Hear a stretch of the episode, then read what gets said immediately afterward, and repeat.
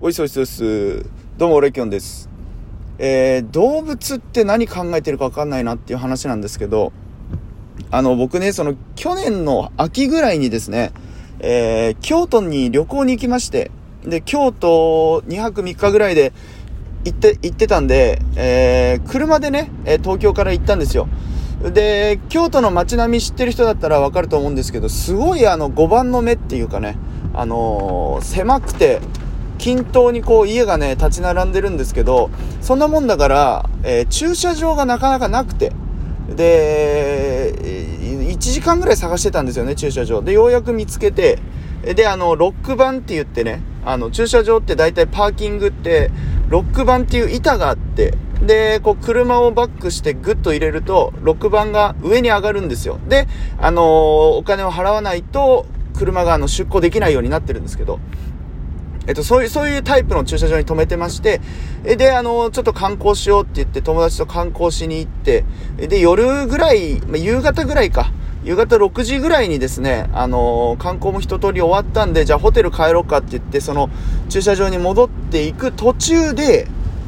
あの黒猫が、なんか、俺たちの前をね、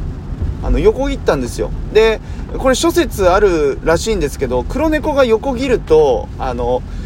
あまりいいことが起きないとか、なんか逆にいいことがあるとかね。なんかね、猫が目の前を横切るっていうことは、何かしらのこう、なんかがあると。何かしらのなんかがあるらしいんですけど、うわ、黒猫横切ったと思って、その時。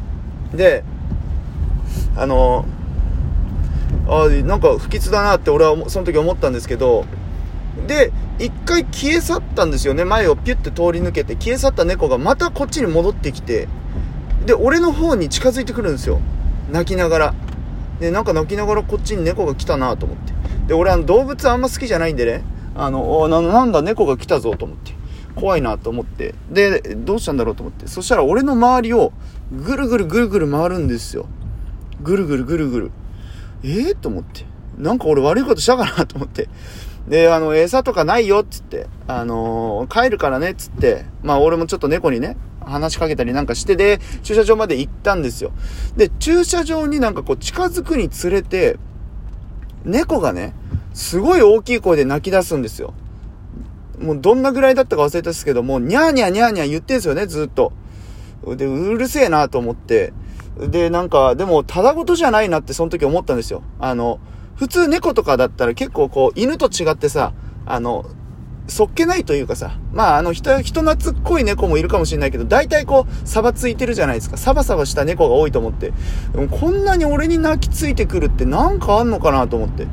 で、俺もしゃがりしゃがみ込んでね、駐車場で、猫に、どうしたって、もうマジでちょっと心配になったからどうしたっつって、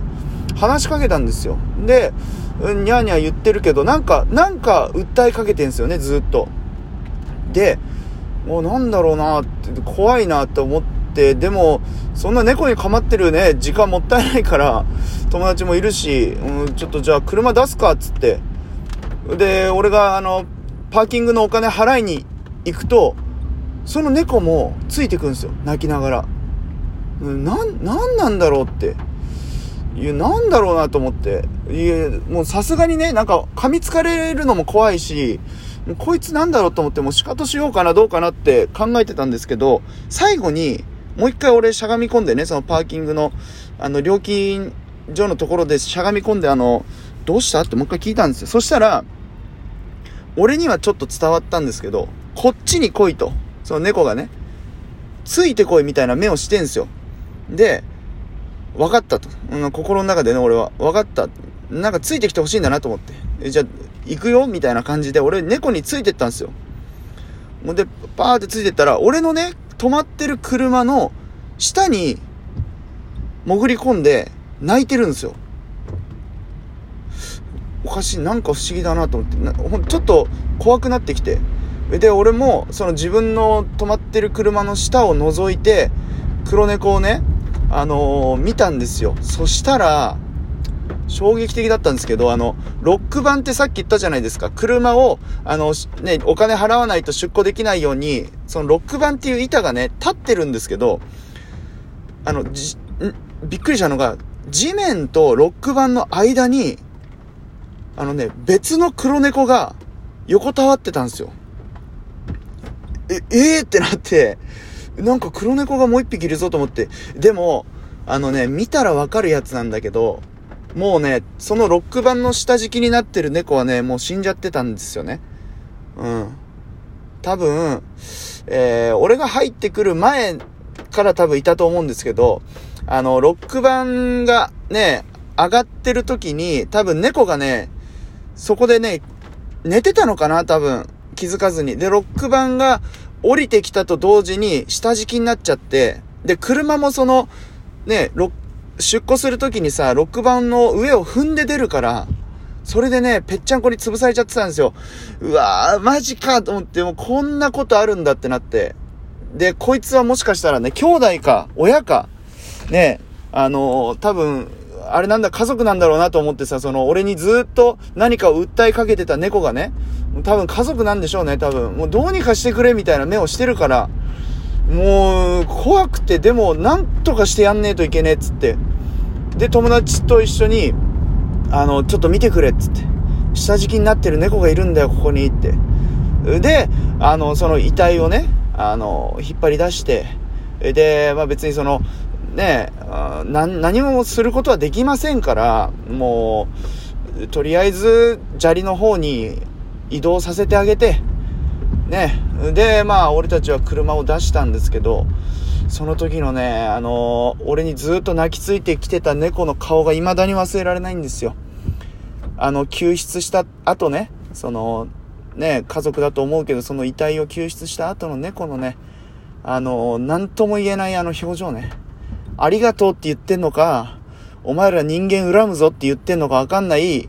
すごいなんかこ